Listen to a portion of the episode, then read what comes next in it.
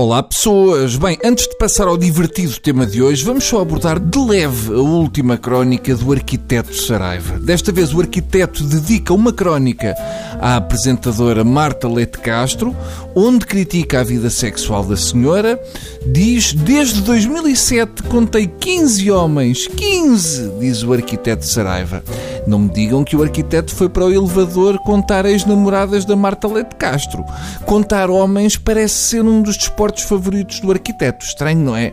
Por acaso, desde 2014, eu contei pelo menos 15 crónicas, 15 do arquiteto Saraiva, onde ele foi uma cabra e escreveu coisas muito bardajonas. Eu acho que vou ligar à Marta Leite Castro para ver se ela me deixa ser namorado dela só por hoje, que é para ter desculpa para ir ao sol aviar o Saraiva. O mais impressionante ou não, perante esta placa de esferovite com sobrancelhas, eh, é que o arquiteto admite mesmo que aquela crónica foi encomenda do amigo do filho mais velho que é o ex da Marta Leite Castro e que está com um melão do tamanho da próstata do arquiteto. Ou seja, o arquiteto é uma espécie de capanga mafioso contratado por ex-maridos para dar cabo da vida da ex.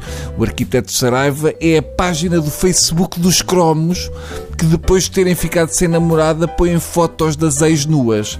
Num país normal, o sol falia esta semana e a Marta Leite Castro ficava com dinheiro para ter um harém de gajos. Há ali material que chegue para a Marta Leite Castro ficar a viver à conta do arquiteto sem ter ido para a cama com ele. Ai, arquiteto, arquiteto, enquanto tu andas a contar os namorados das outras, anda a tua mulher a contar rachas no teto. Bem, passemos ao tema de hoje, que isto está a chegar ao fim, eu não andei por isso. Então o advogado Sócrates mandou uma jornalista da CMTV tomar banho porque cheira mal. Epá, que desagradável. Se calhar está na altura do Correio da Manhã a oferecer sabonetes.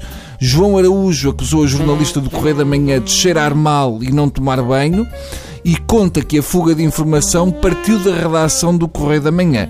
Devia ser mesmo intenso, porque o João Araújo esteve com o Barbas e com o Máximo e não se queixou. Ao menos a esta jornalista o António Costa não podia acusar de o ter surpreendido, surgindo de repente, porque há sempre as moscas e o vento a favor. Só é estranho é que com o nariz tão sensível, o João Araújo não lhe tenha cheirado a esturra aquela cena dos empréstimos do amigo do ex-primeiro-ministro. Mas agora já percebemos porque é que a CMTV não deu a notícia que os presos preventivos do caso Sócrates não tomaram banho durante uma semana. É porque para eles isso é normal. O perfume das jornalistas do CMTV só resulta com juízos. Mas eu sou há bocado que a jornalista já apresentou queixa contra o advogado José Sócrates em duas folhas de papel muito sujo e amarrotado. Bem, por hoje é tudo. Uh, se estiver para aí virado, volta amanhã com mais póneis, balões e também garrafas de leite achocolatado. Porquê? Não sei. Adeus.